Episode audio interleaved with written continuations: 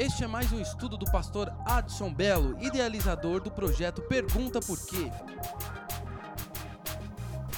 Tema: Os perigos da bebida. www.perguntaporquê.com.br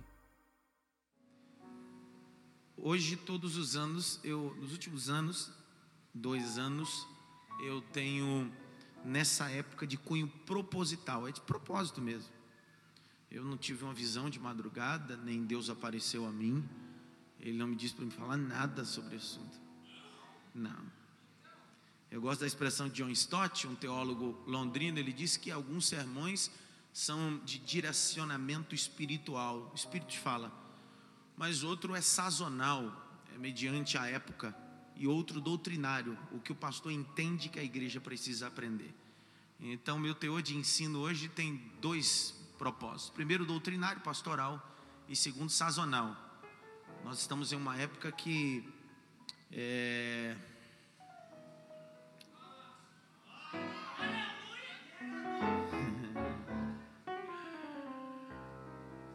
algumas pessoas acabam bebendo, né? E aí Na verdade, outros já bebem, né? E aí no final do ano só só para comemorar. Aí a pergunta é: é bíblico ou não? É lícito ou não? Perceba que na arte que eu divulguei e venho falando, meu papel hoje não é, é apontar pecado ou não. Meu papel é: é lícito ou não? O que Paulo diz com muita contundência é: todas as coisas me são lícitas, mas nem tudo me convém. A pergunta é: o tecladista está agitado ali hoje.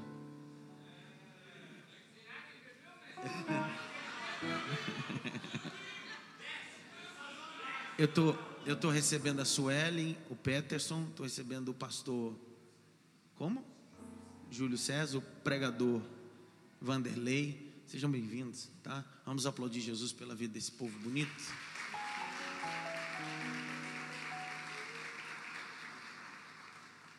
Primeira coisa que eu quero provar é que beber é bíblico. Água, água. Não deixa nem eu terminar de falar. Não. Sabe, que, sabe que eu fiz questão de não transmitir esse culto hoje? É o cuidado que algumas pessoas às vezes podem pegar trechos e cortar e fazer disso, entende? É, há uma certa maldade em algumas pessoas que podem desconstruir uma ideia que eu vou passar aqui uma hora construindo com vocês e pinça lá cinco minutos e, e vai dizer alguma coisa. Então eu estou gravando e depois, desse, depois que eu gravar eu quero fazer disso uma ferramenta de uso às igrejas, às pessoas que têm às vezes muita dúvida. Eu quero usar dois textos como base. O primeiro está em João capítulo 2. Antes que você cite ele, eu vou usar logo. Os manguaceiros sempre usam ele.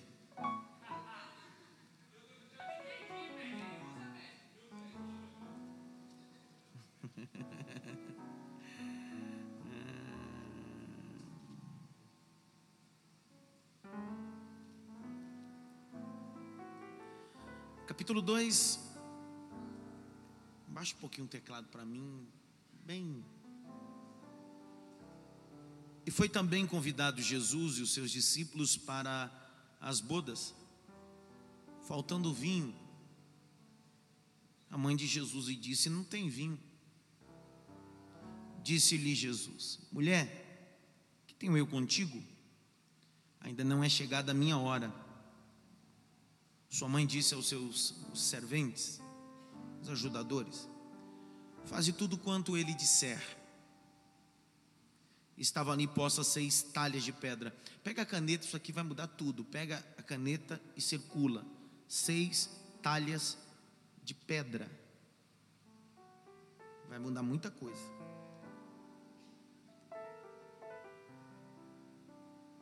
As talhas eram de quê? Do que que era? Pedras. Para a purificação dos judeus, e em cada uma cabiam três almudes. Verso 7. E disse Jesus: Enchei de água, circula água.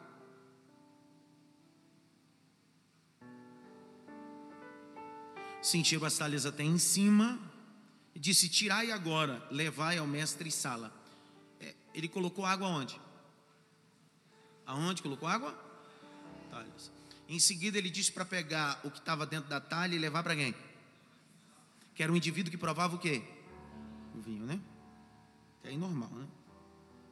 Verso 9. E logo que o mestre Sala provou a água feita em circular, água feita em vinho. A palavra grega para vinho aí é mosto.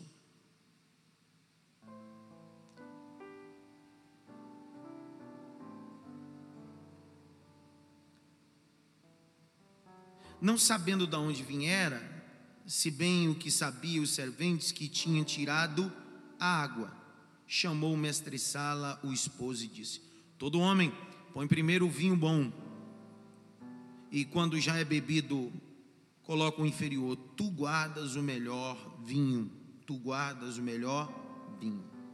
Vamos ler o segundo texto agora? Efésios. Esse é o texto que às vezes os que defendem a não beber usam esse texto também. Então eu quero usar os dois. Meu papel é ser imparcial aqui hoje.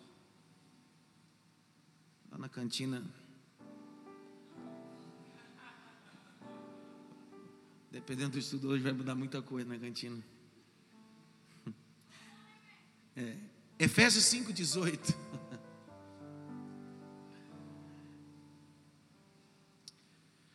Não vos embriagueis com vinho que a contenda, mas enchei-vos, que no grego é araperush, que significa no grego ide enchei-vos continuamente. Do que?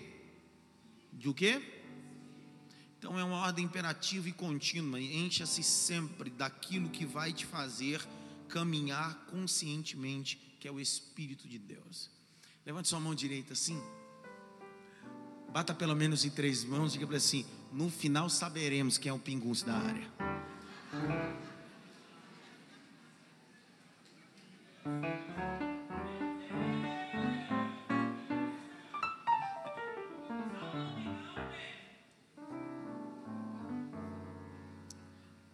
É claro que eu estou só brincando, é só para descontrair você, é só para você, né?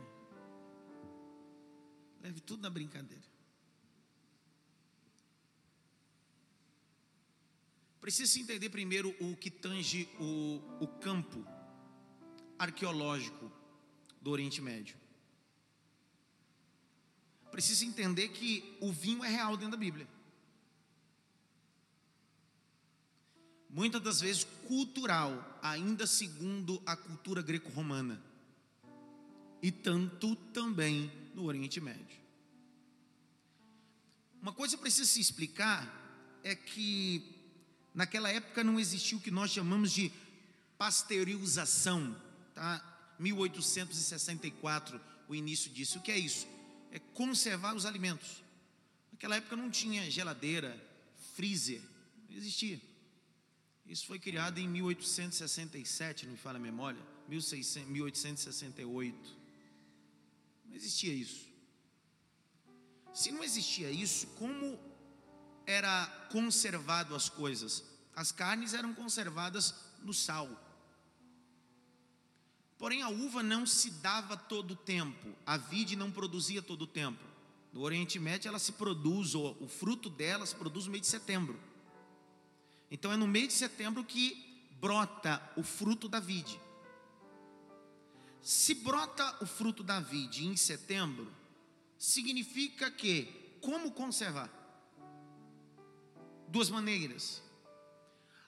Esse, essa uva que era colhida e conservada, num processo óbvio, claro, ela entrava em um estado de fermentação natural.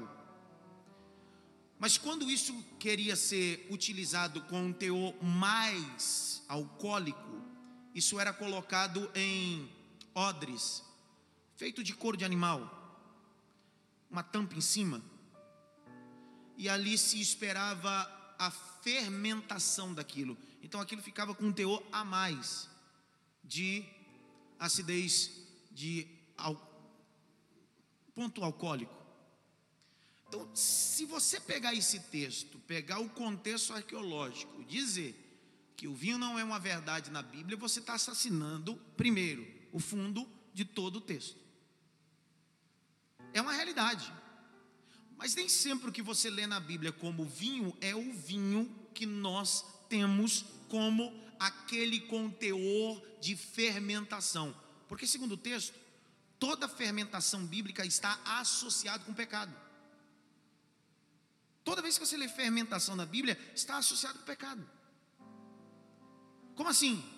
Quando você abre 1 Coríntios capítulo 5, verso de número 10, 11, 12, anote, vai estar escrito assim: não participe mais ou não produza mais a festa da malícia ou da maldade, porque antes era com fermento, agora é sem, é com os asmos da sinceridade. Então a fermentação sempre está associado com aquilo que não está relevante ao caráter divino. Ponto. Porém, existe um texto que Deus pede para que o povo traga o vinho fraco e o vinho forte. Porque segundo o texto, o texto tanto hebraico como grego, a exegese do texto, existem dois tipos de vinho. O que é o natural da fermentação, porque não se tinha outro lugar para conservar, e aquele que era proposital, que tinha uma acidez maior de álcool. Eu queria que você me ouvisse só. Existiam dois tipos, e um dia Deus pede para que algumas famílias de Israel, em um tempo de alegria, pudesse trazer isso e beber na frente dele.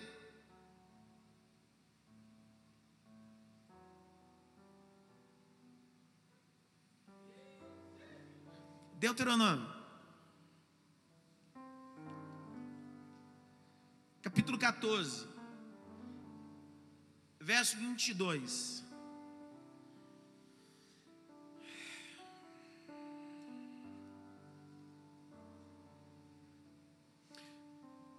Quatorze, vinte e dois, certamente darás o dízimo de toda a sua novidade, da tua semente, que cada ano se recolherá do campo, perante o Senhor teu Deus, no lugar que escolher para fazer habitar o seu nome comereis os dízimos do teu grão.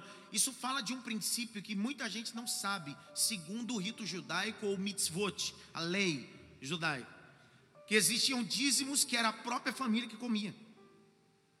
Então esse texto aqui fala sobre um dízimo que a própria família come. Aí alguém disse assim: então, a partir de agora eu não vou dar mais dízimo, eu vou pegar meu dízimo, eu e minha família vamos comer. Ok, se você for judeu, tranquilo. Ninguém falou nada. Olha o texto, continua. Dízimo do grão, do teu, do que pessoal? Vamos lá, do teu quê? Mosto, circula, mosto. Em algumas vertentes já está escrito vinho, mas são duas coisas distintas: entre vinho e bebida forte. O que era bebida forte, chamado também de vinho, era o vinho mosto, com um pouquinho de mel ou tâmara. Aquilo deixava mais forte o negócio aquilo ficava mais doce, mas ficava mais alcoólico. Olha o texto, verso 24: E quando o caminho te for tão comprido que não possa levar, por estar longe de ti, o lugar que escolher o Senhor teu Deus para ali pôr o seu nome, quando o Senhor teu Deus te tiver abençoado, então, vendo-as, ato dinheiro na tua mão, e vai ao lugar que escolheu o Senhor teu Deus. E aquele dinheiro darás por tudo que desejar tua, tu o quê? Por vacas, por ovelhas, por vinho e por bebida forte. Circula isso aí. O teu dinheiro comprarás vaca, ovelha, vinho e bebida. Ixi, e agora? Como sair dessa? por tudo que pedir a tua, circula, pedir a tua alma. Não confunda o desejo da tua alma com o desejo de Deus. Comei ali perante o Senhor teu Deus e alegre tu e tua. Aí alguém disse assim, cara, esse é o texto que eu queria, cara. Comprar uma caixa de escol, cara. É só eu e minha família. Não vou convidar ninguém. Eu e minha casa. Abrir um escol. Comprar um uísque. Não se festejar. Final de ano. O Senhor tem nos abençoado. Até aqui Ele tem nos alegrado. Mas eh, não isola. Faz um favor de não isolar nada na Bíblia. Ou cumpre tudo ou não cumpre. Olha o verso 28. No fim de três anos, tirará todos os dízimos da tua novidade no mesmo ano, e recolherás nas tuas portas. Então virás o levita, por nem parte nem herança tem comigo, o estrangeiro, o órfão, o levita, que estão dentro das tuas portas ou cidade, comerão, fartar-se-ão, para que o Senhor teu Deus te abençoe todas as obras das tuas mãos que fizeres. Minha pergunta: enquanto eu bebo, Deus não me abençoa, mas enquanto eu reparto, Deus me abençoa. Ou eu compro tudo ou não cumpro?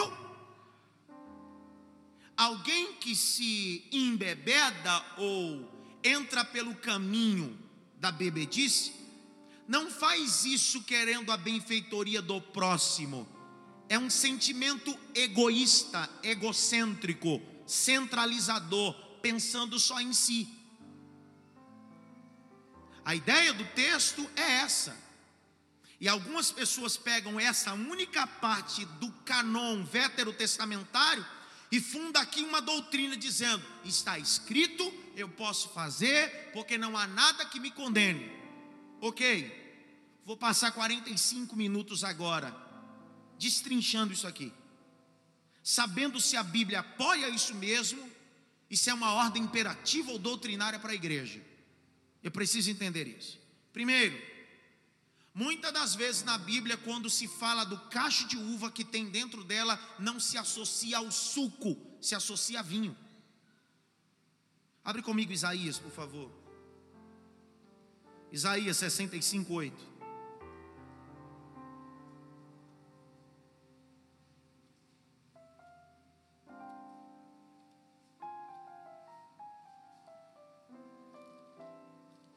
Isaías 65, 8. Assim diz o Senhor, como se acha vinho num cacho de uva. Em outras Bíblias está escrito como se acha mosto. Em outras já tem uma linguagem mais apurada e coloca como se acha suco, mas o texto hebraico aí não é suco, como se acha mosto no cacho de uva. Minha pergunta: alguém que vai pegar um cacho de uva encontra vinho no cacho de uva? Sim ou não? Então, primeira coisa que eu preciso entender é a Bíblia. Não dá para forçar texto. É o cuidado que eu preciso ter. Três. Alguém pega o texto de João 2 e diz assim: Mas como é que eu posso é, não apoiar a bebida? Ou bebida de vinho, ou bebida alcoólica? Ou não, não nem uma, um biquinho no vinho? Porque o primeiro milagre de Jesus foi transformar bendita água em vinho. Espera aí. Para fermentar o vinho tinha que ser onde? Aonde, pessoal? Aonde ele mandou colocar água? É, primeiro milagre está aí. Como é que fermenta uma água ou vinho de uma hora para outra? Se você me explicar o processo de fermentação desse vinho que ele serviu, aí a gente bate um papo.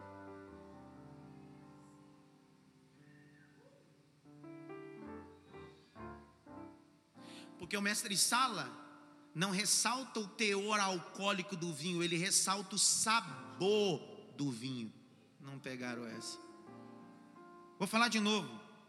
Ele não diz sobre o melhor no contexto de álcool, ele diz no contexto de sabor. Eu nunca bebi vinho. Mas fiz questão de estudar muito sobre o assunto. Eu tenho gente aqui na igreja que é, trabalha em empresas como essas, são gente qualificada, profissional. Mas se um pouco eu pude pesquisar, é que a primeira coisa que você precisa antes de beber o vinho é cheirar ele, pôr na taça, rodar.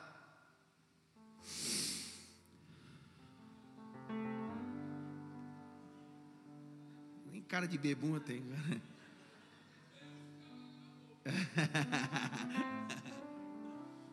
Ele não está falando do teor alcoólico, porque se você pegar João 2 e provar para mim que o contexto ali é teor alcoólico, a gente combina. Vamos tomar uma quando sair daqui. A gente vai tomar até um, um, um cavalo branco.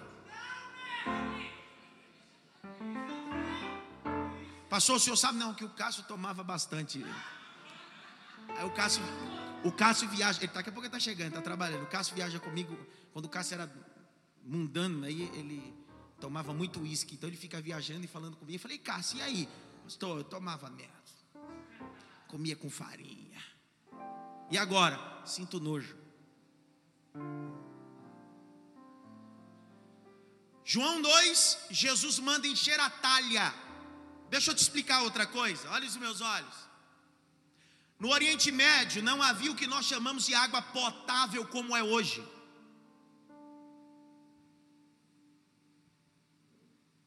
Que nós chamamos dessa água tão boa e qualificada, e algumas são chamadas de Bona Fonte, levíssima. Hã? É Pierre, esse é outro nível, né? Outro, outro padrão. Prada, esse é outro padrão. Essas águas que são literalmente tratadas bem. Ele chegou ali no fundo ali, bem tratadas.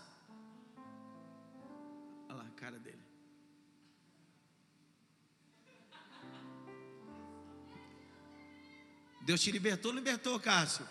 Ela nem fala nada lá. Não, tá não, pelo amor de Deus. Quem aqui já foi criado no interior do interior aqui, ou no interior de São Paulo, no interior do cangaço aqui? Quem aqui?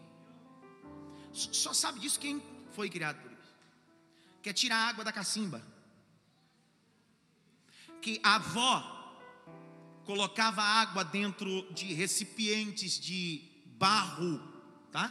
Barro. Mas quando ela ia lançar essa água, ela colocava em cima um pano. Porque por mais que essa água fosse na mente deles boa, ainda precisava de um tratamento. Então a mentalidade é: vai tratar. Esse paninho aqui vai tratar tudo. Tratar tudo. Não tratava, não. Então, essa mesma cacimba, dentro dela tinha giri, tinha sapo, às vezes o boi defecava, a coisa era terrível. Muitas das vezes tomar dessa água é pelo menos passar uma semana de piriri por causa da água. Vou te dar um exemplo. O ano passado eu tive em Moçambique, África, e a primeira coisa quando você vai à África, Moçambique, nesses 54 países do continente africano, é, você precisa tomar cuidado para não tomar água é, na casa de ninguém. Ainda que você chegue lá e alguém diz assim: ó, tem uma água aqui. Não tome. Não tome. Não tome. Por que não tome? Porque aquilo vai te deixar sete dias, no mínimo, de cama com diarreia. Vou dar um exemplo. Pastor Romão, que foi conosco, inventou de tomar uma aguinha lá na casa do irmão, não vigiou, estava só na espiritualidade, não vigiou, porque eu estava na vigilância. Tinha hora que eu nem orava, mas estava vigilante. Ele só orou, não vigiou. Chegou lá, deu um brado de prominência na casa dos africanos. A mulher colocou um copo com água, ele tomou. Quando ele tomou, todo mundo olhou para ele e ele disse: Deus vai me abençoar, não vai acontecer nada. É, a espiritualidade dele não estava muito grande, não. No outro dia ele pegou cama. Enquanto nós estávamos na obra missionária, ele ficou três dias de cama. Então, você precisa entender que ainda que conservar essa água é, dentro de um pote, eu queria que você redobrasse atenção e olhasse para mim. Um pote. Essa água que para alguns dizem é potável, ela está contaminada. ela pode gerar em você muita coisa. Aí alguém pega outro texto, né? Qual é o texto que as pessoas dizem? Que Paulo ensinou Timóteo a fazer o quê? Fazer o quê, pessoal? Tomar uma, não foi? É, vamos ler o texto. Timóteo, eu estou rodando tudo para chegar aqui agora. É, porque não dá para pegar texto sem contexto e ficar falando sem, sem base. Vamos devagar.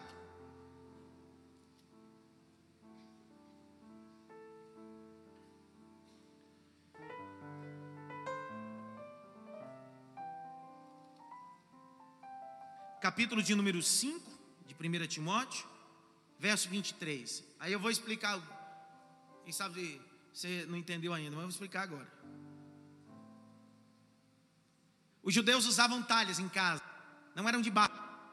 As talhas serviam para purificação, não eram de barro, porque eles entendiam que o barro podia ainda danificar ou prejudicar a pureza da água.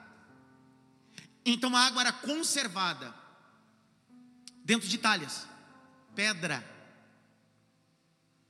Aonde essas pedras ficavam, onde essas talhas ficavam? Algumas na porta para lavar os pés e as mãos após chegar de viagem, e outras ficavam embaixo da mesa, porque era dessa que se bebia água. Porém, isso só sabe quem um dia foi, em cima da mesa de um judeu sempre tinha mosto, porque é cultural. Porque a água que se toma sem misturar prejudica o estômago. Porque você não vai dizer para mim que agora o gastro te ensinou que tomar uma taça de vinho faz bom para o estômago. Não vamos fazer confusão. Dá essa orientação. Está confundindo gasto com cardiologista. Não vamos fazer confusão. O problema dele não é no coração, é no estômago. Do que é que Paulo está se consubstanciando?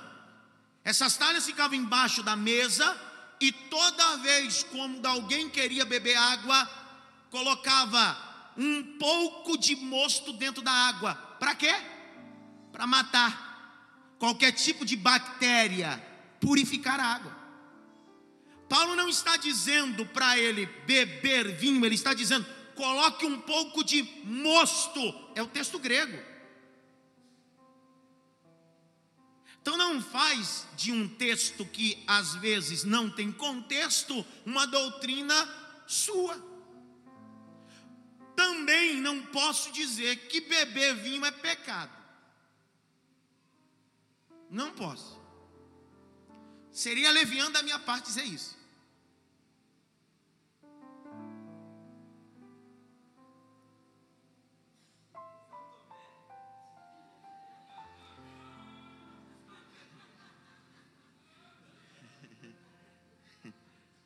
Estende a mão para ele aqui, para o pessoal.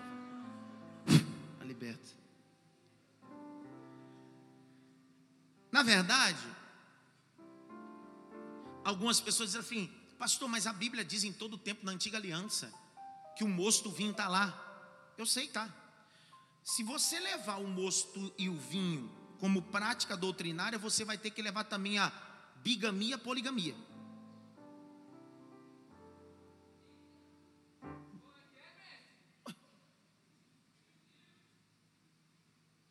Porque os homens podiam ter duas mulheres ou mais do que duas. Duas é bi. Mais de duas é poli. Ninguém fala nada agora. Tem mulher que olhou para o marido e disse assim: Você vai parar de beber agora, desgraçado.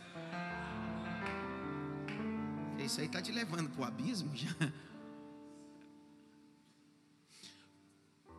Não falo agora, agora, nesse exato momento, como educador, falo como pastor. Eu venho de uma criação de um padrasto alcoólatra, que não era homem para dizer as coisas, ciente, dizia só quando bebia, ofendia e agredia só quando estava embriagado.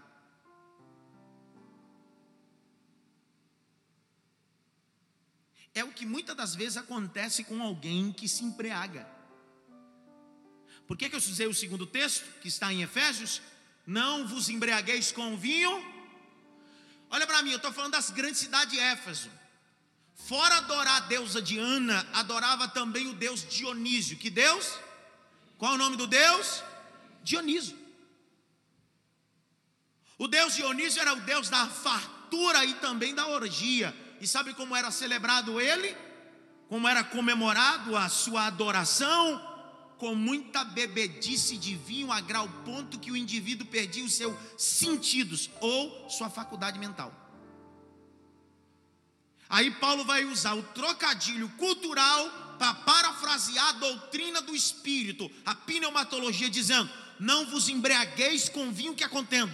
Ele está dizendo assim: você não precisa ir fora de si, você não precisa beber para falar a verdade, você não precisa beber para se posicionar. Ele diz assim, vírgula, mas enchei-vos do Espírito Santo de Deus. Todo covarde bebe para falar a verdade, porque não tem coragem de falar a verdade são. Esse foi o tipo de criação que eu tive na minha casa.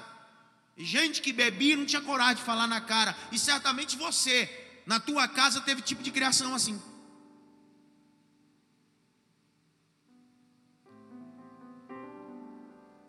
Fala nada. Dá um toque pelo menos em três. Você quer tomar uma, filho?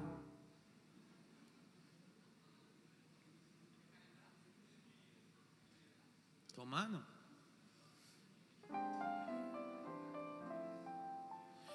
Quem aqui já teve pai que ele só dava dinheiro quando bebia? Porque em si ele não dava, cara. Não era assim, cara? São, dá 10 reais para comprar um pipo. Não tem, miserável. Bêbado. Vamos 50. Vai lá, vai lá, meu filho. Compra um pipo.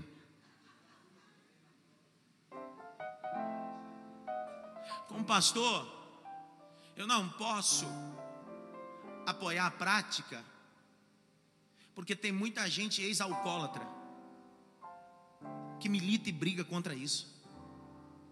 Eu sei que você, quem sabe eu estou falando para alguns aqui que são da classe dos liberais. Eu não tenho nada contra você, mas respeita a minha ortodoxia, porque a sua liberalidade não tem base, a minha tem. O liberal sempre está embasado nos seus pensamentos, o ortodoxo tenta se embasar na palavra.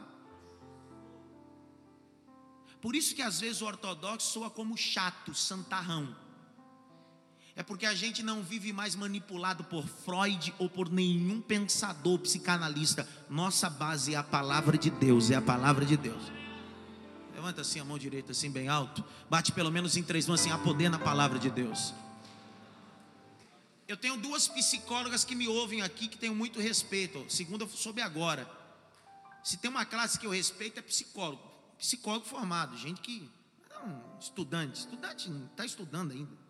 Tem Isildinha aqui, tem a Sarita também. E, e, na minha sala, se tem uma, uma classe que eu amo é essa. Mas eu não vivo a base da psicologia. Eu vivo a base da Bíblia. Ela é uma ferramenta, mas ela não é a ferramenta. Tem diferença. Qual é o perigo de viver uma vida oscilante, tocando aonde eu não deveria tocar? Eu preciso entender a cultura do texto. O Nazirado dizia que o indivíduo não podia nem beber e nem tocar na uva. Aonde começa? Quem foi o primeiro indivíduo a, a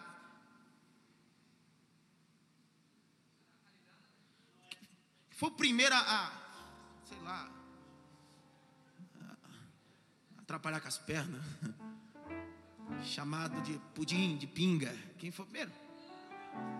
Quem? Tem que ser. Abra comigo aí, Gênesis. Um Noezinho. Ele foi cuidar do estômago e do coração. O cardiologista disse para ele: toma uma taça. Aí o gasto disse assim: toma também, vai. Aí o problema é que todas as classes pediram para ele tomar. Ele ficou bêbado capítulo 9, verso 20.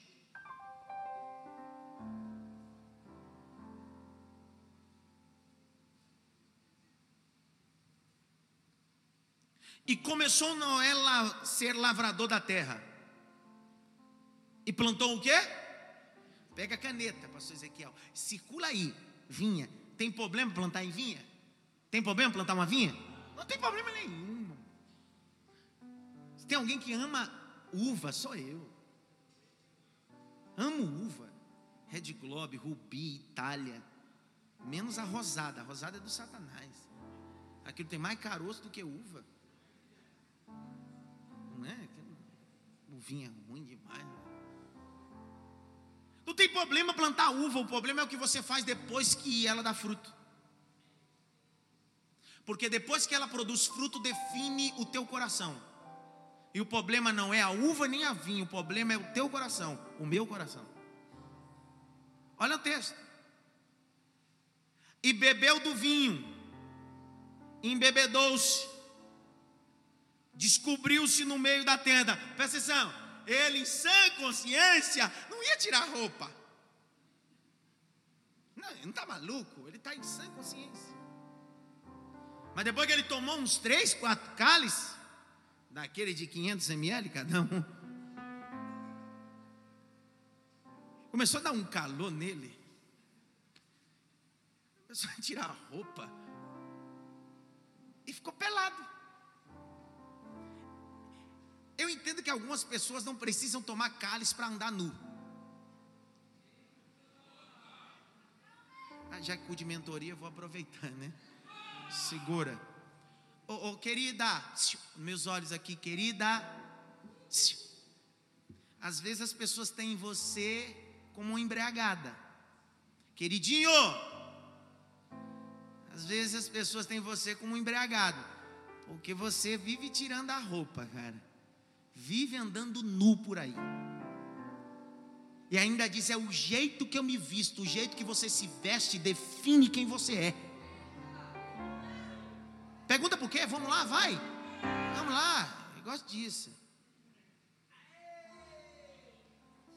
Olha define como é. Não vou nem falar isso aqui, cara. Vou falar. Olha aqui nos meus olhos.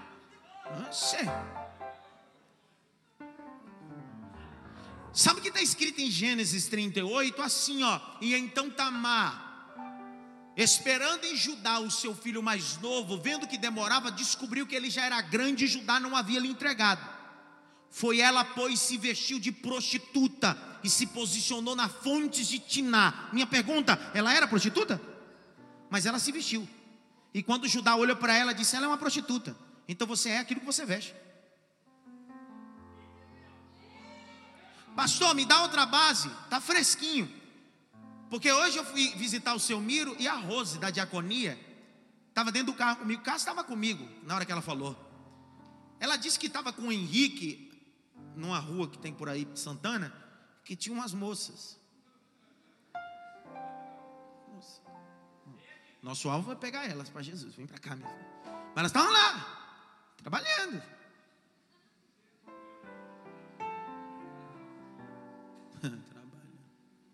E o Henrique tem quantos anos? Sete anos? Oito anos? Sei lá quando é Henrique tem. dez anos. Henrique. Aí o Henrique olhou para a mãe e disse assim: Ô mãe, por que, que aquela mulher está daquele jeito, quase pelada? Aí, criança faz umas perguntas, mãe. Aí a Rose olhou para ele, olhou para o céu e disse: Agora, Senhor, dá uma revelação é filho, é que ela vende o corpo. Aí ele, como assim vende o corpo? Porque se é eu, eu pergunto para minha mãe, minha mãe responde assim, ah, será que ela vende uma mão, um braço? Será que está para vender isso aí? É cabeça de criança. Não, filho, é porque ela é. Aí será que ela agonia de mãe para explicar para o filho como é que é? Aí ela explicou. Ele entendeu. Aí olha a pergunta dele para finalizar. Isso foi hoje que eu escutei. Aí ele falou assim: Mãe, como é que a senhora sabe que ela é isso? A senhora conhece ela? É sua amiga?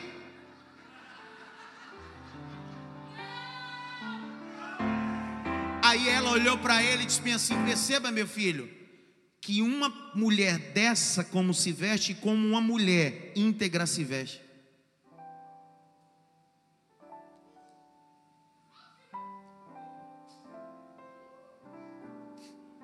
Textinho? Um textinho? Quer um texto? Porque tem uns meninos hoje, uns menininhos, que os caras estão colocando uma calça a vácuo, cara.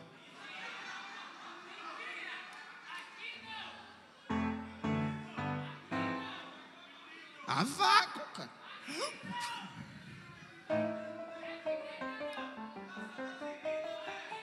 Passa vaselina nas canelas para entrar. Eu queria que Deus me desse seu nome agora. Porque eu queria te revelar, miséria. Você não pediu para Deus falar com você? Quer falar.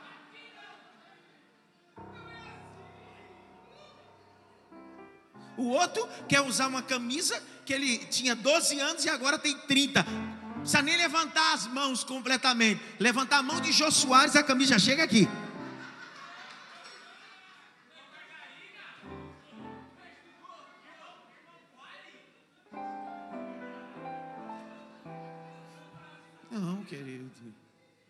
Faz isso não. Um toque pelo menos em três assim. Ajuda o pastor a pregar o evangelho. Pelo amor de Jesus. Pastor, essa igreja aqui tem usos e costume? Aqui não uso e costume, não. Aqui o que a gente arrebenta é com sensualidade. Com coisa imoral, a gente bate forte aqui. É nisso que a gente você precisa dar uma cuidadinha, né, na aparência. Mas também não vai para a praia de terno e gravata, né, querido? Outro dia a irmã perguntou, pastor, eu posso ir para a praia usar biquíni? Minha filha, você está na praia, você usa o que quiser lá. Agora não vai usar de biquíni, andar de biquíni na Paulista, né, querida? Já tem uns ortodoxos mais pior do que eu. Dizem, não, nem na praia pode usar biquíni, pastor. Abre Tito, por favor. É. Tito é aquele texto apelativo, entendeu? Aquele, aquele texto que, ah, eu não concordo. Ah, minha cara que você não concorda. Titinho. É, capítulo 2. Verso. Calma.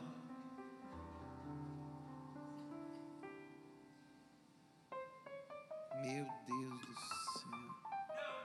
Meu Deus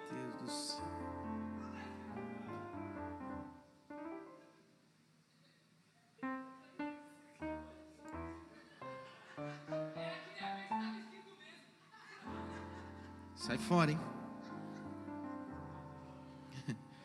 Capítulo 2, verso 1. Tu, porém, fala o que convém a sã. Pega a caneta. Eu estou falando a sã doutrina, querido. Estou falando aqui o que eu penso, tá? Os velhos sejam sóbrios, graves, prudentes, são na fé, na caridade, na paciência. As mulheres idosas, semelhantemente, sejam sérias no seu viver, como convém às santas, não caluniadoras, não dada muito a mulher, cachaça, pingunça, mestra do bem, para que se ensine as mulheres novas a serem o quê? Circula, prudente.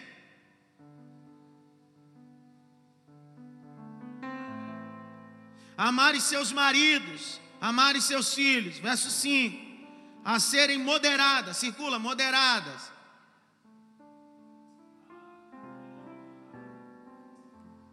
Ninguém fala nada. Castas, que não sabem fazer nada em casa. É assim que está escrito? Ah, não, tá. Boas donas de casa. Dá uma glória para Jesus aí, por favor. Agora abre Judas verso 19. Aí apelação. Judas 19. Judas. Judas, verso 19.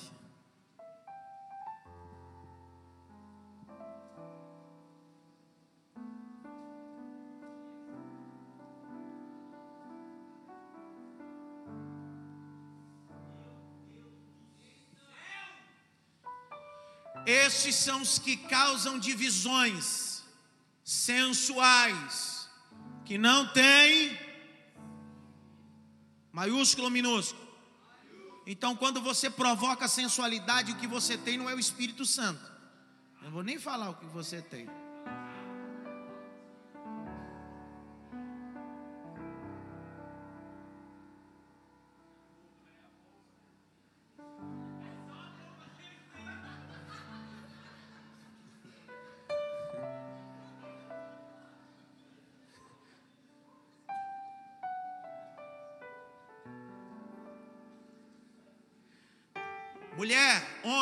É um texto que eu vou dar, que o texto fala só de mulheres, mas antigamente os homens eram mais comportados, agora tem que pegar mais os homens.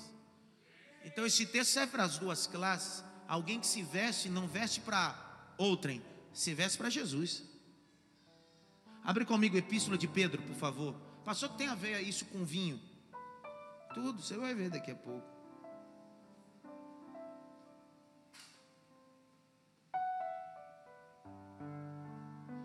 Lê.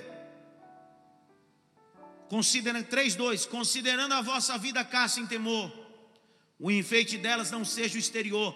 Meus pastores pregavam tanto esse texto sem contexto. Dizia que a mulher não podia usar brinco, nada disso, que estava escrito. Não é isso que está escrito, não. Continua lendo aí, você vai ver. O enfeite delas não seja o exterior, no frisar dos cabelos, no uso de joias, de ouro, na compostura dos seus vestidos, mas o homem coberto no coração num incorruptível traje de um espírito manso e quieto, que é precioso diante de Deus. Agora no verso 5: Porque assim se adornavam também antigamente as santas mulheres que esperavam em Deus. Vou falar de novo, que esperavam em Deus. Vou falar de novo, que esperavam em Deus. Eu não posso me vestir de uma forma que gere escândalo. Por que eu estou dizendo isso? Porque o Noé tomou um e ficou nu. Volta lá, Gênesis 9. Ficou nu por quê? Ficou nu por quê? Tomou uma?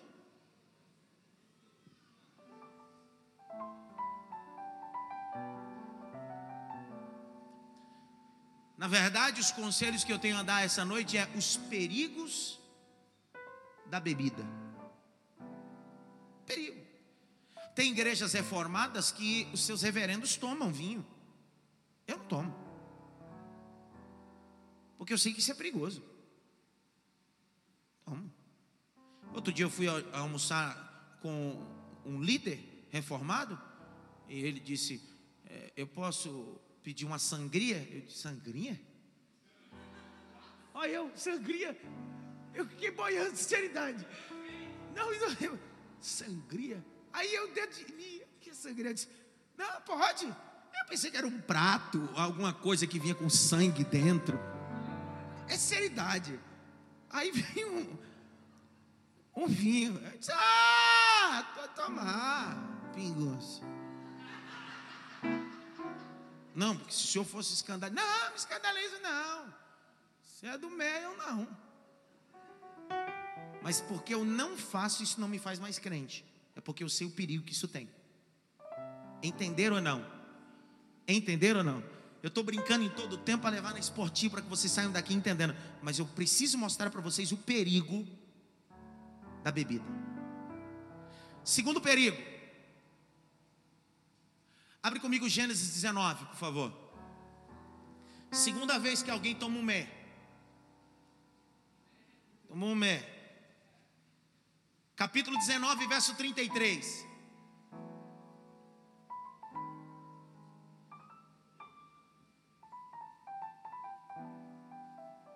As filhas de Ló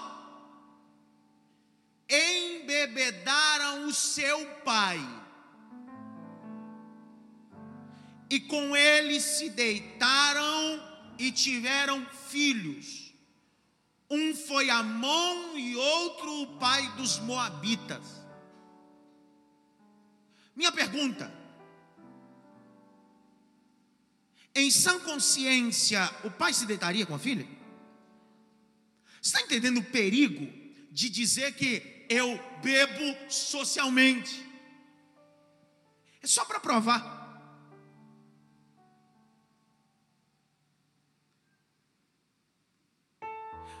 Preciso entender que o indivíduo, muitas das vezes, precisa reconhecer que isso é um território perigoso, que pode te levar ao fundo do poço. Por mais que você ache poderoso e forte, isso pode te levar até o fundo do poço.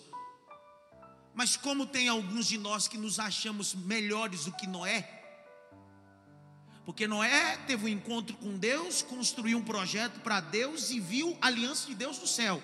A gente nunca construiu nada para Deus, nunca viu nada e acha que é mais forte do que Noé. Dá um toque pelo menos em três assim, perigoso.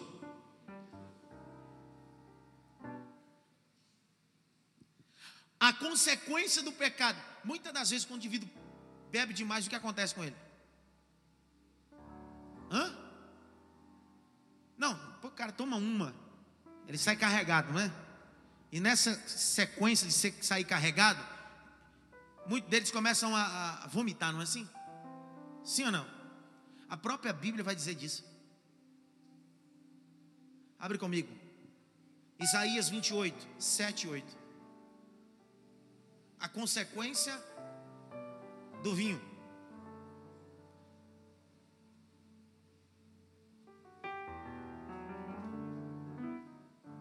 A consequência da bebida alcoólica. 28, 7 8. Cadê o microfone para o Claudemir ler? Claudemir, Claudemir, lê aí, Claudemir. Claudemir. Gostava, né, filho?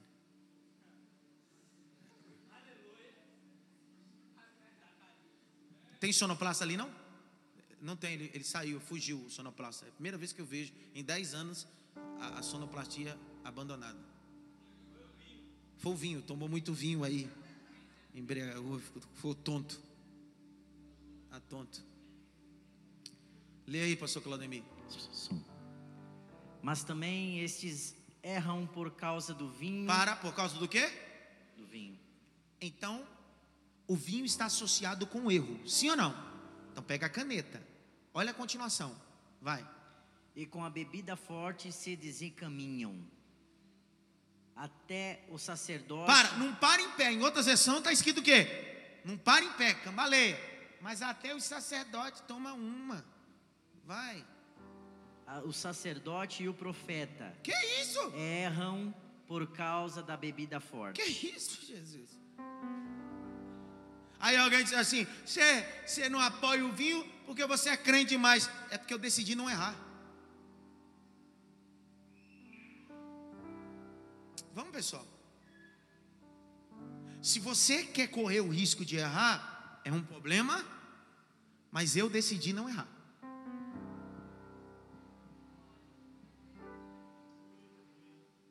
Vai. São absorvidos do vinho, desencaminham-se por causa da bebida forte, andam, em, andam errados na visão. Para. Andam errado o quê? Na visão. O cara tá apontando para o lado. É inter... Bêbado é uma, uma, coisa interessante, né? Ele chega em casa que ele não consegue des... sair do carro. E você imagina como é que ele conseguiu dirigir até aqui. Mas conseguiu chegar. Quem já teve problema de alcoolismo na família sabe do que eu estou falando. Você diz, como é que essa criatura conseguiu chegar nesse lugar aqui, cara? Foi um anjo que trouxe ele, não é o mínimo. Não é comum. Vai. Tropeçam no juízo. Tropeçam no quê? No juízo. Tudo por causa do quê?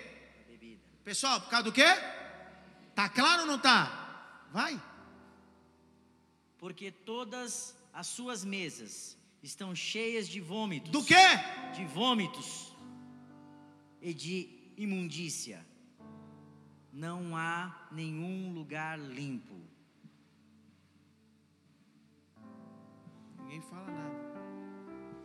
Pastor, mas isso é um texto só. O senhor pegou um textinho só e quer ficar soltando esse texto aí do vômito? Eu vou dar mais um. Jeremias 25. Eu gosto de texto. Hoje não é dia de replepleu do Canassuba, nem de Machá. Hoje é texto só. Hoje não tem aviãozinho, hoje é o texto. Abacuque 25, 27. Não, Jeremias 25, 27. É que depois vou lá Abacuque para você também. Né, pastorzão? Saiu coisa aí. Vai, pastor Claudemir. Lê com força, pastor Claudemir. Jeremias 25, 27. É, ó. Vai. Pois lhes dirás: Assim diz o Senhor dos Exércitos, o Deus de Israel: Bebei e embebedai-vos, e vomitai, e caí, e não torneis a levantar-vos, por causa da espada que eu vos enviarei. Então preste atenção que a bebedice, a consequência dela está ligado com o castigo de Deus, a sua espada. Abacuque, capítulo 2, verso 15, 16, estão anotando? Anota tudo. É bom anotar. Pastor, nem uma cintra no final do ano? Pode. Eu disse o quê? Todas as coisas, mas nem tudo. Se não convém para mim, quem sabe convém para você. Eu não posso dizer para você, não é?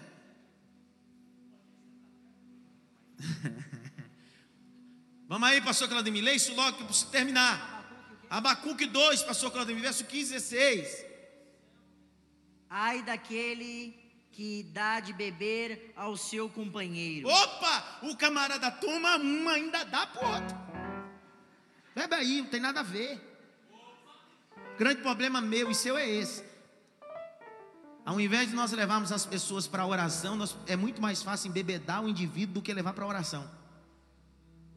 Ninguém falou nada. Tem nada a ver, não sei. Você não pode? Posso, não quero. Vai. Tu que lhes chegas o teu odre e o embebedas para ver a sua nudez. Ó, lembra da nudez? Vai ficar fácil. Opa, você lembrou de quem aí? De quem? Noezinho. Vai.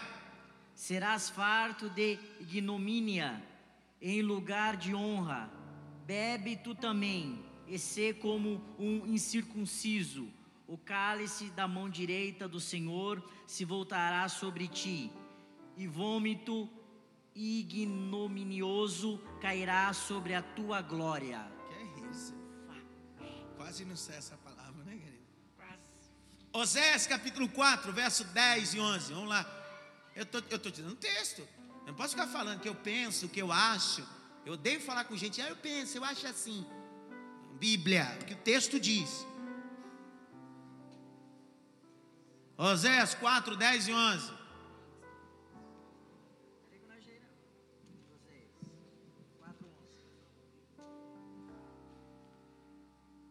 Quatro onze. No final, na cantina, hoje estará disponível ali Dez onze. Coca-Cola, Sprite. Vai. Oséias 10, 11. 4, 10, 11. 4. Vamos, pastor Claudemir, que eu preciso correr. Vamos. Comerão, mas não se fartarão. Entregar-se-ão à luxúria, mas não se multiplicarão, porque deixaram de olhar para o Senhor. A incontinência e o vinho e o mosto tiram a inteligência. Espera aí. Então o camarada aqui toma um vinho, olha para mim e diz -me assim: Não, eu tomo porque eu sou mais inteligente que você. Não, está escrito aí. Lê aí, por favor, o verso 11. Lê, filho, vai. A incontinência e o vinho e o mosto tiram a inteligência. O vinho e o mosto. Lembra que eu expliquei os dois? Vinho e o mosto tiram a.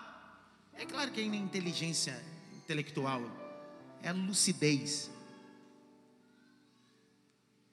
O que Deus quer de nós é uma geração lúcida, consciente.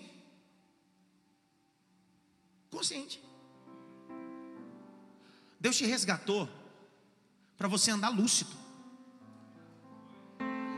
Deus te resgatou do Egito para nunca mais comer cebola. Olha para mim, por favor, para nunca mais comer cebola. Para nunca mais desejar melão. Deus te resgatou do Egito para te fazer comer o maná que cai do céu e beber água da rocha. E você está com desejo de voltar e comer as coisas do Egito. A decisão continua sendo sua.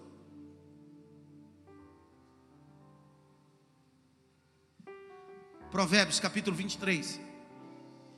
É agora, agora. a- até agora não doeu nada, agora que o negócio dói.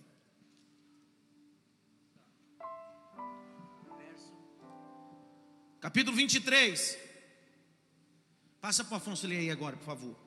23, verso 19. Vamos, lê alto para mim.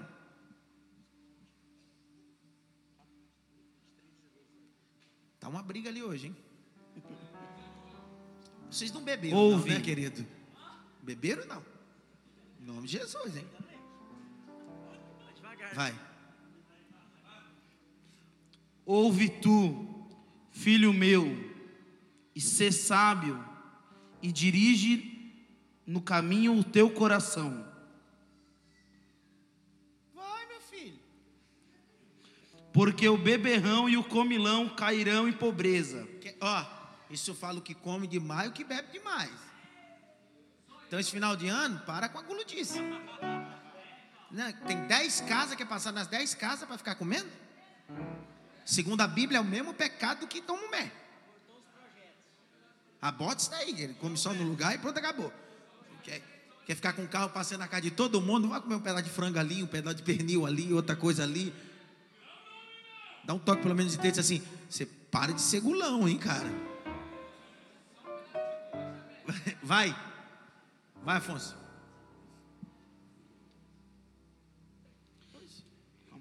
Calma, calma aí, é porque na verdade eu pulei um versículo. Pulei 20. Ó.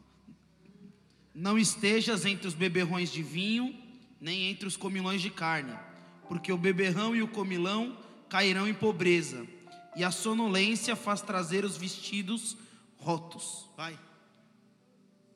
Ouve a teu pai que te gerou, e não desprezes a tua mãe quando vier a envelhecer. Vai.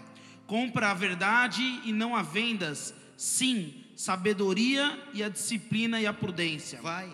Grandemente se regozijará o seu pai de- do justo, e o que gerar a um sábio se alegrará nele. Vai. Alegre-se teu pai e tua mãe, e regozije-á ao que te gerou. Vai.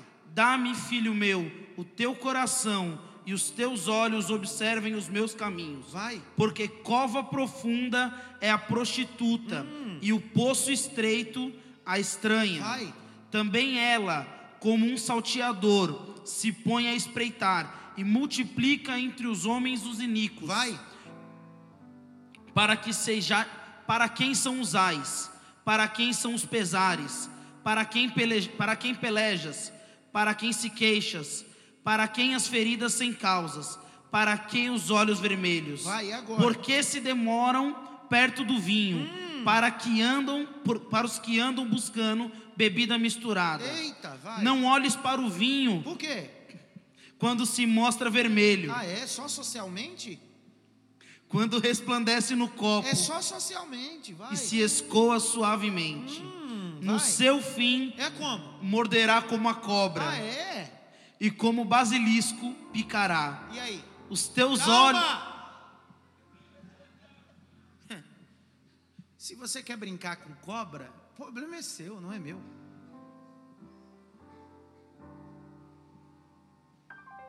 Olha nos meus olhos. Eu quero que você saia daqui entendendo que o pastor dessa igreja, e como educador, em momento algum, disse que beber vinho é pecado. Mas é uma decisão me separar. E em momento algum há uma ordem imperativa dizendo: beba. Mas há alertas dizendo: é como serpente. Cuidado. Cuidado. Cuidado. Cuidado. Dá um toque pelo menos em três assim. Cuidado, hein?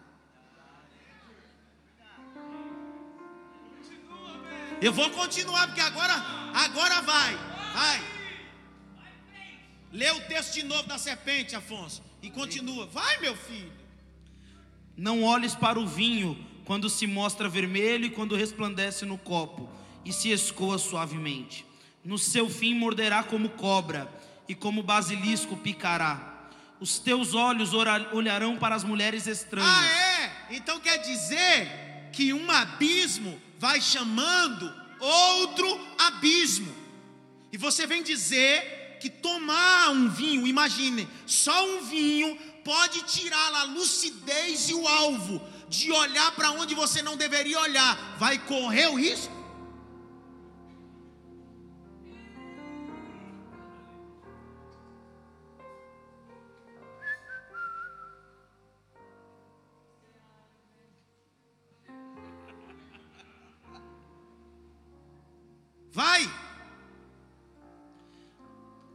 Teu coração falará perversidade. Peraí, mas tudo porque tomou? Olhou para onde não era para olhar e o coração começou a ter maldade. Vai! E serás como o que dorme no meio do mar, e como o que dorme no topo de um mastro.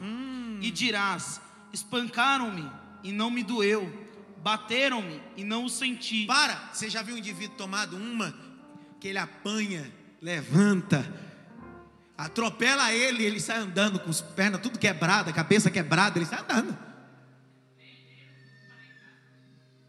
Porque está fora de si.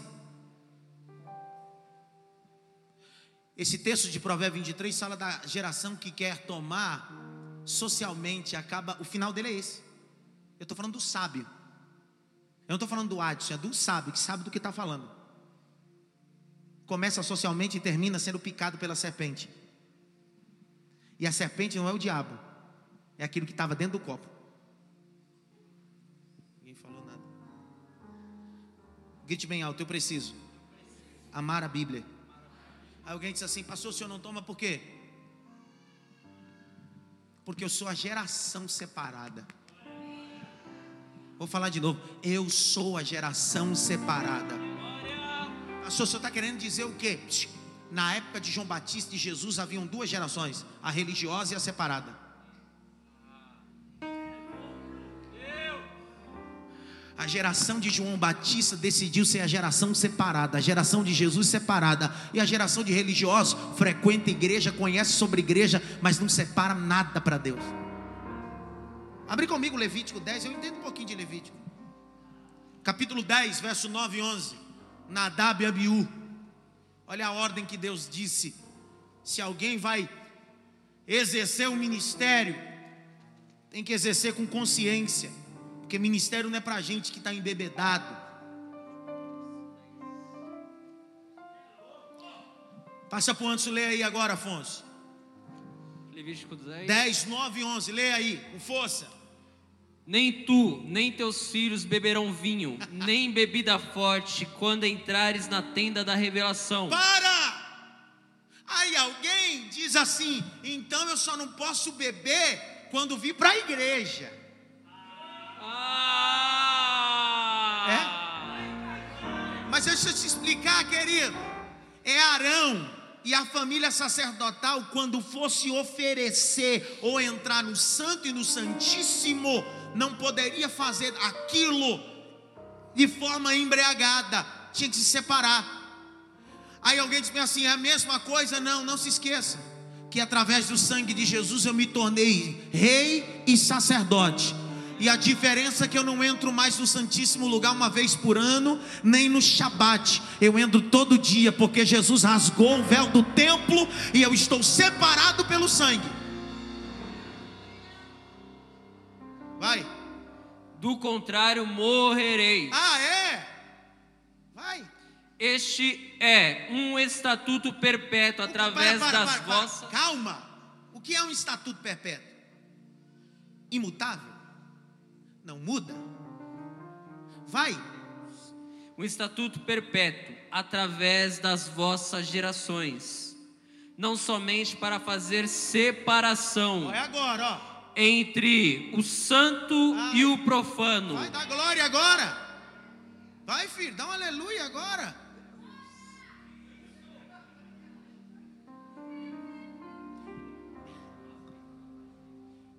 Eu não sou mais santo do que alguém que toma uma taça de vinho, mas eu decidi entrar no lugar que me tira o direito de participar de coisas que você participa.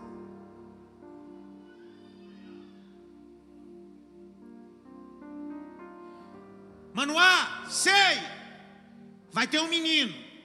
E aí? é nazireu, não passa navalha, não faça beber nem vinho, nem tocar na uva, porque ele é separado ao meu altar. O primeiro erro de Sansão foi descer na vinha. Está lá escrito em Juízes. Você precisa entender que você está num território perigoso e você pode se machucar e acabar com a tua família, acabar com muita gente, só porque você decidiu andar num território perigoso. João capítulo 1, verso 13 a 15. Eu estou te dando Bíblia, não é Bíblia? Você não pode sair daqui dizendo que, ah, não, estou te dando Bíblia. E eu comecei com os polêmicos, né? Comecei lá com uma família que tinha que tomar uma na frente do Senhor. Comecei lá com aquele lá. Capítulo 1. Verso 13 a 15. Isso. Os quais não nasceram de linhagem humana, nem do desejo da carne, nem da vontade do homem, mas de Deus. Para. Não foi mãe que projetou, não foi pai que projetou, foi Deus que quis. Por quê? Vai, vamos. E o Verbo se fez carne e habitou entre nós, pleno de graça e de verdade, e vimos a sua glória como a glória do unigênito do Pai. Presta atenção. Ele se fez carne e habitou no meio de nós.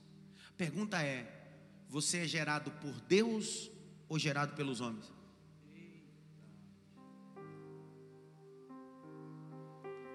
Olha o texto de Lucas sobre João Batista.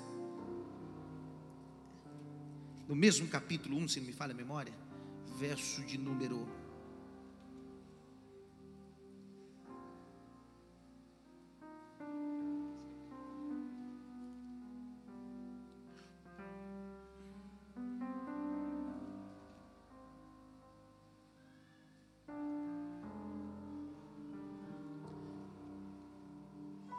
capítulo de número 1, verso de número 15. Olha o texto.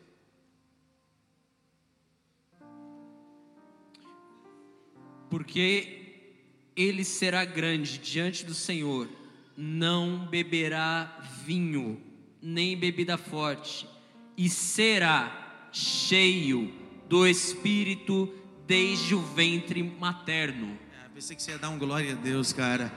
Eu vou ler, porque ontem está com voz de, de, pregador de terceira. Eu vou dar daqueles fortes, vai. Capítulo 1, verso 15. Porque será grande diante do Senhor, não beberá vinho, nem bebida forte, será cheio, será cheio, será cheio, será cheio. Eu vou falar até a hora que você der glória a Deus. Será cheio, será cheio. Do que, pastor? De vinho, de cerveja, de uísque? Não. Será cheio do Espírito Santo desde o ventre.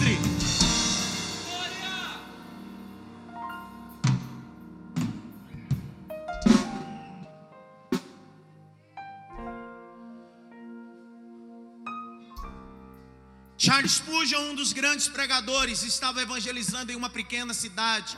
Costumeiramente e habitualmente se tomava uísque para se esquentar na época do inverno.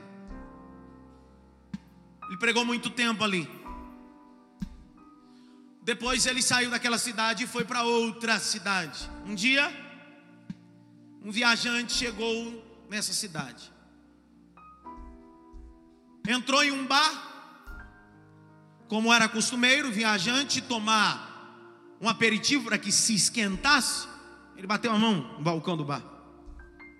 Ele disse: Me dá um uísque. O dono olhou e disse: Não temos uísque. O homem, o viajante, disse assim: Que absurdo é esse? Como um bar não tem uísque? O dono do bar olhou dentro dos olhos do viajante e disse assim: É porque já passou por aqui um homem chamado Charles Spurgeon. E ele nos ensinou que é melhor se encher do Espírito Santo do que se encher de uísque. Por onde você passa, você define como será o amanhã das pessoas. Me tem essa palavra pastoral. Você que toma sua tacinha de vinho, eu não discrimino você.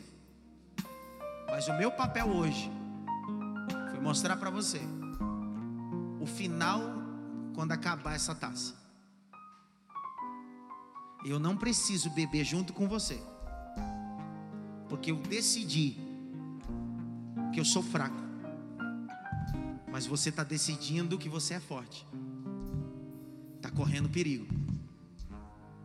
Não bebo não é porque sou forte, é porque eu decidi que sou fraco. E você está decidindo ser forte. Cuidado. Fique em pé.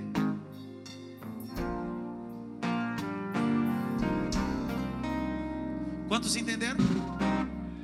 Fui claro não? Fui claro?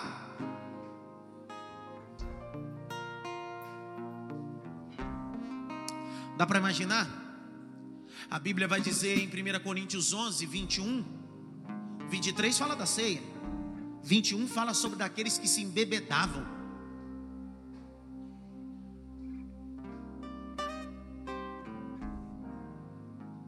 Eu preciso entender que a Bíblia vai sempre me orientar e me alertar. Hoje você está são, amanhã você pode perder os sentidos, olhar para onde não deve olhar. Vá um conselho pastoral. Feche essa porta.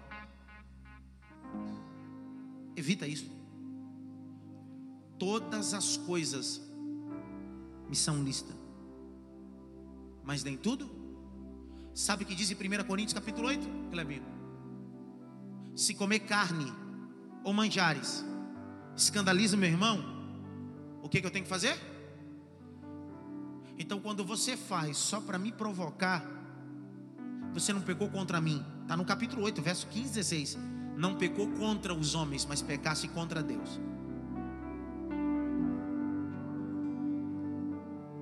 Não vai na rede social. Não expõe as coisas, não. Não provoque escândalo, não.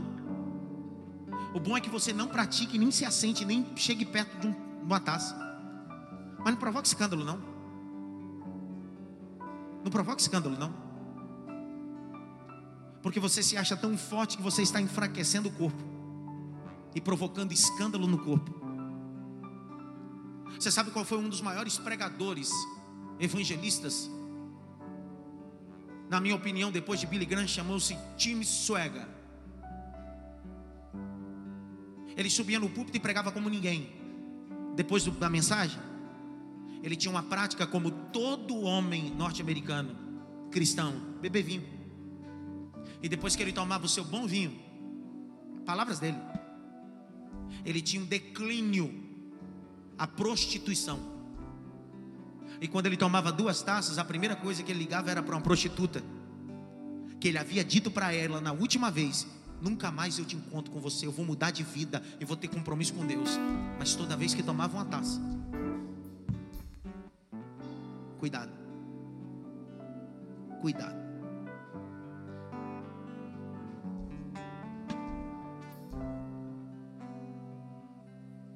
Vem cá, vem cá, vem cá, vem cá, Fabiano. Ah, cerveja sem álcool? É. Eu eu- é, foi boa essa pergunta. Ótima. Presta atenção. Alguém disse bem assim: não, mas é porque o médico me orientou a tomar cevada. É, Não confunda cevada com cerveja sem álcool. São duas coisas distintas. né? Eu estou falando com gente que estuda aqui, não estou falando com qualquer um. Minha pergunta: qual era a diferença da lei para a graça? A lei e pecado era o quê? Ação, sim ou não? Sim ou não? Se eu tomar a mulher do meu próximo, não é assim, pastor Ezequiel? Agora na graça como é? É o quê? A intenção. Será que eu vou tomar aquela cerveja sem álcool? E qual é a minha intenção real? Não é tomar sem.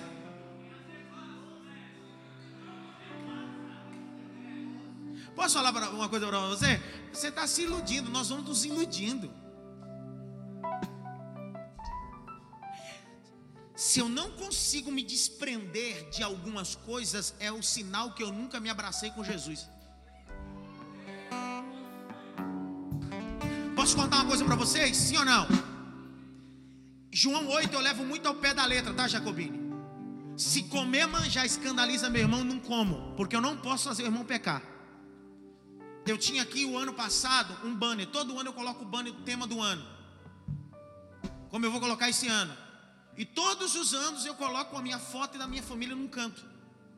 Qual é a ideia? A mensagem? Nós somos uma igreja família. Essa é a mensagem. Durante o dia encontrei um rapaz que veio aqui no culto. Lembra disso, Cássio, ou não? Tava? Tava ou não tava, pastor Claudemir? O que ele disse para mim? Ele disse assim, pastor, eu vou na igreja do senhor, amo ouvir o senhor pregar, mas eu me, me incomoda a foto do senhor e da sua família. Eu sei que não é, mas aquilo me incomoda, parece que o senhor quer idolatria. Eu entendi que comer manjar fazia ele pecar. Você sabe o que eu fiz? Eu paguei 700 reais no bando, eu mandei tirar. Não é porque eu sou bom, é porque ele não pode ir para o inferno por causa de mim. Você tem coragem de fazer uma coisa que você gosta só por causa do outro? Se você não tem, não é evangelho que você prega, você vive em você mesmo.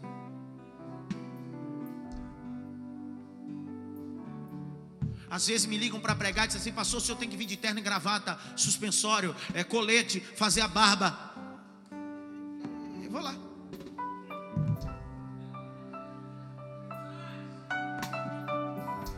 Porque se eu for de outro jeito, o que, que meu, meu irmão vai acontecer com ele? Eu vou fazer ele pecar? Não.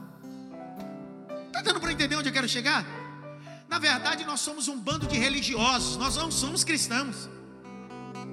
Porque eu tenho coragem e ambição que você pensa, sempre. Tem coragem de abrir mão de alguma coisa que você ama ou gosta, só para que eu não me escandalize e vá para o inferno.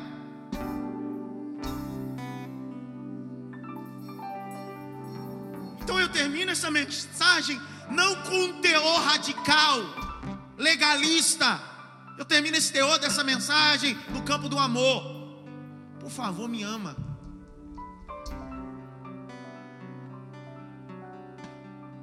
Me ama.